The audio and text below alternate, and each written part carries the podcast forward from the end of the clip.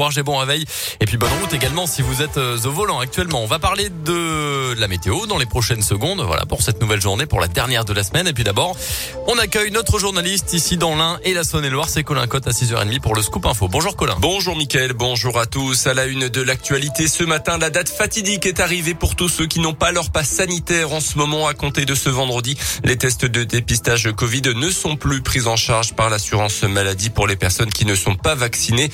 Il faudra donc désormais débourser 25 euros pour réaliser un test antigénique dans une pharmacie et 44 euros pour un test PCR. La mesure a été annoncée il y a déjà quelques mois et Nicolas Verdier, le président départemental du syndicat des pharmaciens, est convaincu que le message est passé. Il s'attend donc à une chute importante du nombre de tests réalisés dans son officine. On l'écoute. Moins 80% à peu près, parce qu'on fait vraiment effectivement maintenant 80% euh, des tests en officine et en laboratoire, c'est des tests dits de confort. La majorité des gens effectivement qu'on teste, ils sont contre le pass, ils sont contre le vaccin. Et pour X ou X raison, on rentre pas dans la polémique. On les verra, je pense, plus rarement parce que ben, quand il faudra payer son test 25 euros tous les trois jours, ça va être un petit peu difficile, Tout le monde a bien communiqué comme quoi, effectivement, à partir du 15 au matin, ces fameux tests euh, ne seront pas pris en charge, sauf cas bien particulier. Donc pour ne pas être au courant que les tests ne seront plus pris en charge à partir du 15, on pourrait quand même le vouloir.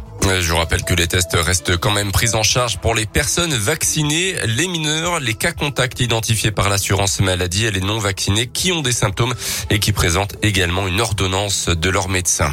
Dans l'actualité également chez nous, un septuagénaire condamné à Mâcon à 12 ans de prison hier pour le viol de sa femme. Euh, c'était devant les assises de Saône-et-Loire, des faits qui remontent à avril et mai 2019. En bref, un véhicule retrouvé incendié à Méribel mercredi soir dans l'Ain. La voiture a quand même pu être identifiée elle avait été déclarée euh, volée il y a un mois à mes yeux dans l'agglomération lyonnaise. On ignore qui l'a amené là ni les raisons de l'incendie. Une enquête a été ouverte. Dans le reste de l'actu, une décision judiciaire historique. Le tribunal de Paris a condamné l'État français hier pour ses manquements en matière de lutte contre le réchauffement climatique. Une plainte avait été déposée en justice par plusieurs collectifs pro-environnement.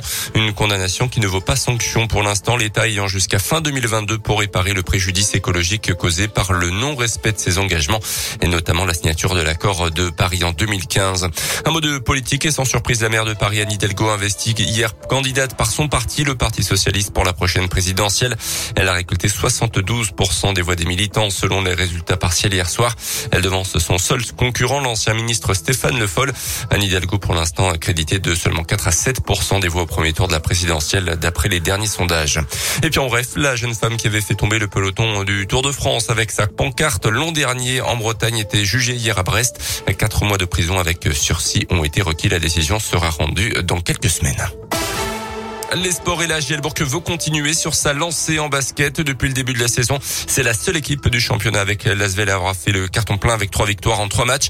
Demain, la Giel accueille Nanterre, onzième avec un double objectif annoncé par le meneur de jeu Hugo Benitez, garder l'invincibilité et améliorer aussi la qualité de jeu. On l'écoute. C'est bien d'avoir pris les victoires et là, faut continuer. Tant qu'on est à domicile, euh, faut pas perdre. De toute façon, chaque match est important et, chaque match, on veut les gagner. On sait que Nanterre, c'est une forte équipe. Elle a perdu beaucoup euh, son dernier match, donc je pense qu'ils viendront ici euh, l'esprit revanchard. Et euh, on les a joués en prépa, donc on, sait que ça va pas être facile du tout. Après, oui, on fait un bon début de saison, mais tout n'est pas parfait. C'est vrai que certains matchs, on les gagne euh, sur la fin, sur l'envie, peut-être avec notre défense, mais en attaque, euh, c'est loin d'être parfait, même en défense, mais surtout en attaque. Et on sait très bien qu'on va pas gagner tous les matchs comme ça de, de 4-5 points. Des fois, la, roue va tourner, donc faut qu'on trouve les solutions offensives pour pas se faire peur.